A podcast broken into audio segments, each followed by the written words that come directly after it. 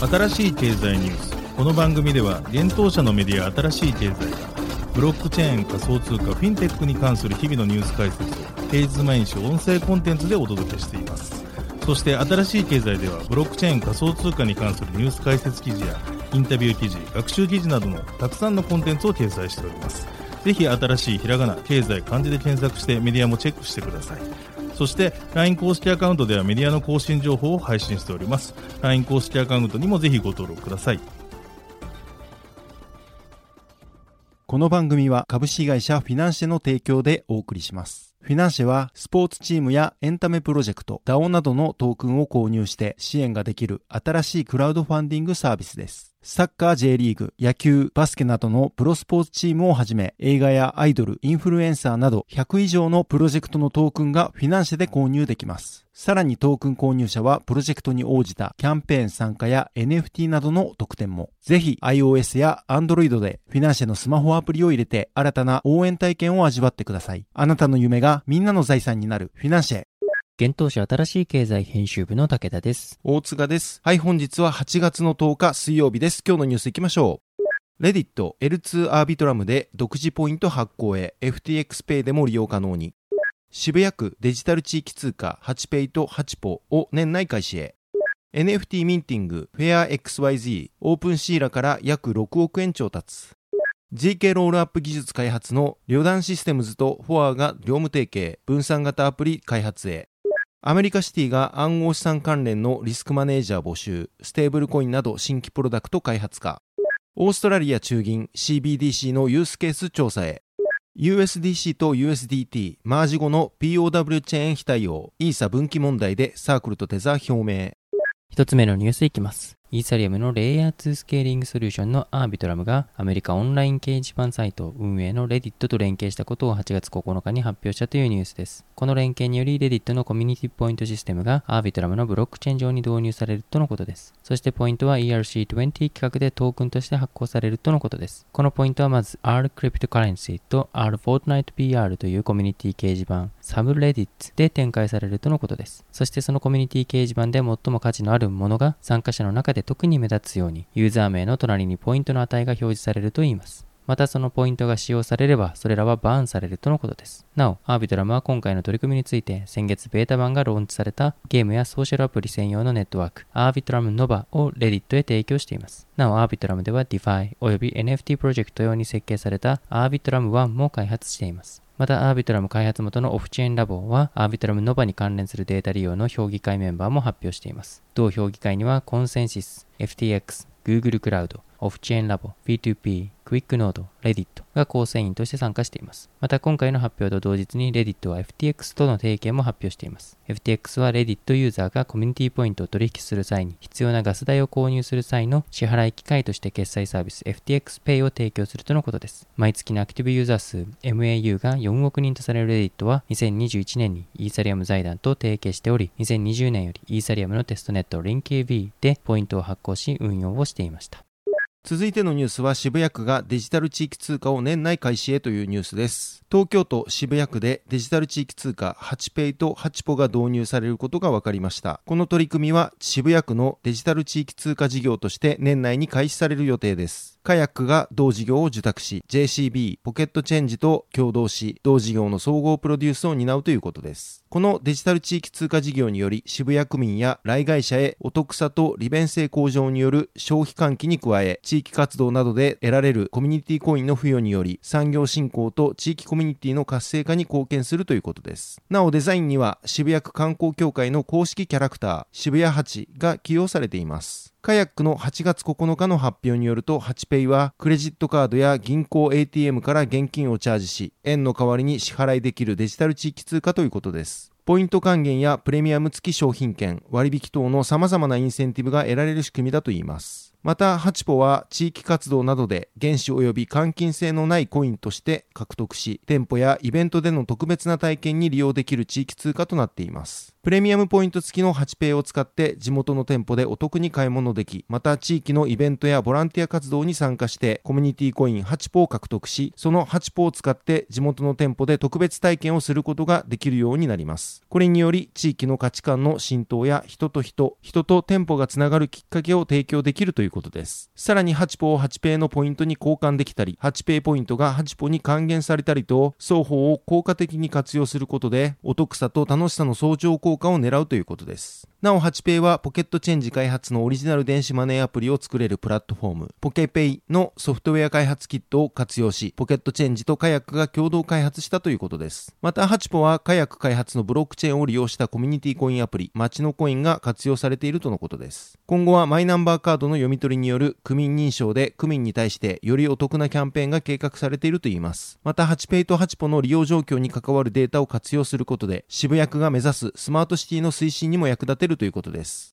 続いてのニュースいきます。NFT ミンティングプラットフォームを開発するペ a アがシードラウンドにて約6億円の資金調達を完了したことを8月9日に発表したというニュースです。フェアはメタ、インスタグラム、ゴールドマンサックスで働いていた3人のエンジニアによって設立された企業であり、ノーコードで簡単に大規模なミンティングを実行することができるワンストップ NFT プラットフォームの構築を目指しています。同社は今年3月のウクライナ政府による NFT プラットフォーム立ち上げを主導した企業でもあります。フェアの発表によると今回の資金調達はベンチャーキャピタルのエデンブロックが主導し、オープンシー、NFX、ファーストミニットキャピタルなどが参加したとのことです。また今回の資金調達を経て、同社の評価額は約44億円となったとのことです。フェアはツイッターにて Web3 業界を民主化するというミッションが今年2月にフェアを立ち上げた理由の核心でした。各チームにはこのビジョンを実現するために早い段階から私たちを信じてくれたことにとても感謝していますとコメントしています。なお現在フェアは NFT プラットフォームの構築段階にあり、ウェイティングリストに登録することによって早期アクセスに参加できるとのことです。なおフェアと同じく NFT のミンティングをムーンペイがハイパーミントと呼ばれるサービスを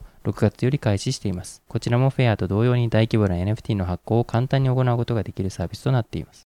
続いてのニュースいきます。秘匿化やプライバシー技術に関連する ZK ロールアッププロトコルの開発を行う両断システムとフォアが分散型アプリケーションレイヤーの構築のため業務提携したことを発表したというニュースです。フォアは AI ビッグデータ解析領域のアルゴリズムの開発とともに多数の演算処理を同時に処理可能なベクトル型プロセッサの開発を行う日本企業です。また両断システムはスイスを拠点に日本人開発者である日置レオナ氏が CEO を務める企業です。ZK ロールアップはゼロ知識証明に基づくソリューションでイーサリアムのスケーリング技術として注目されています。なお、ゼロ知識証明はブロックチェーン基盤のネットワークで一度に処理できるデータ量の制限や本来非特化が必要な情報が公開されてしまう状態などの課題を解決できる技術です。今回の業務提携により両社は GK ロールアップのプロトコルの開発を推進し、機密情報の保護と検算の高速化を両立させる分散型アプリケーションレイヤーを開発していくとのことです。また両社は業務提携の最大の目的として GK ロールアップがハードウェア領域においても重要な技術になることに備えてソフトウェアとハードウェア領域を横断包括する協業プロジェクトを生み出していくと説明しています。ちなみに両端システムは以前より Intmax ロールアップというソリューションを開発してきました。Intmax ロールアップはブロックチェーンの取引履歴の検証プロセスの大部分をオフチェーン上レイヤー2で実行することで高いセキュリティレベルを実現するとともに従来の GK ロールアップと比べて95%以上の計算コストの削減を実現しているといいます。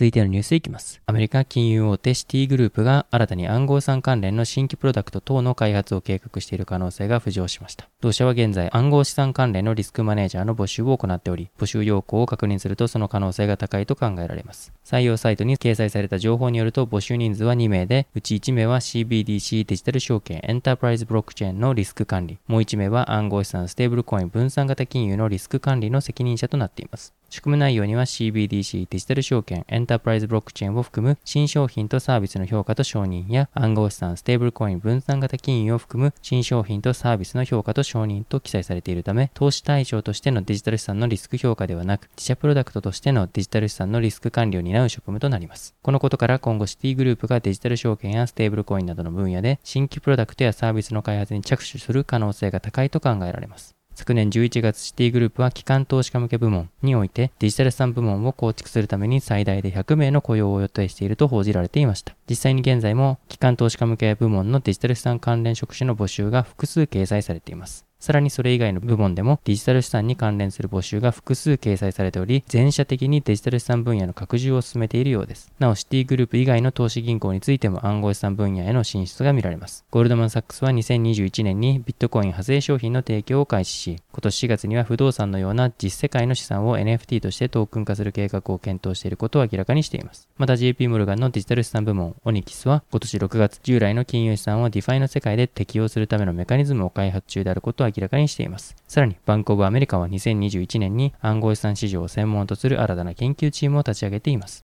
続いてのニュースいきます。オーストラリアの中央銀行であるオーストラリア準備銀行がデジタル金融共同研究センター DFCRC と共同で CBDC 中央銀行デジタル通貨関連プロジェクトに取り組むことを8月9日に発表したというニュースです。なお DFCRC とはオーストラリアの産業界、大学、オーストラリア政府の共同出資により設立された研究組織です。デジタルプラットフォーム上で直接かつリアルタイムな取引を可能にする資産のデジタル化から生じる機会を活用することを目的に活動を行っています。今回発表されたプロジェクトでは主に CBDC のユースケースについて重点的に調査を行うとのことです。オーストラリア準備銀行は CBDC の技術的可能性についてはこれまでも研究を行ってきましたが CBDC 導入による経済効果などの具体的なユースケース及びビジネスモデルについてはこれまであまり着目していなかったとのことです。プロジェクトの期間は1年間が予定されておりパイロット版の CBDC で決済サービスなどの様々なユースケースを導入し評価するとのことです。なおこのプロジェクトにはオーストラリア財務省も運営委員会のメンバーバーとして参加すると言います。このプロジェクトについて準備銀行のマイケル・バロック副総裁は、私たちは CBDC がオーストラリアにもたらす潜在的な利益をよりよく理解するために、広範な産業界の参加者と関わることを楽しみにしていますとコメントしています。また DFCRC の CEO であるアンドレアス・ファーチェ氏は、CBDC はもはや技術的な実現可能性の問題ではありません。今重要な研究課題は、CBDC がどのような経済的利益を実現できるか、そしてその利益を最大化するためにどのように設計できるかです、と述べています。オーストラリア準備銀行は2021年9月より国際決済銀行、マレーシア国立銀行、シンガポール金融管理局、南アフリカ準備銀行とともに CBDC の国際決済テストを行っています。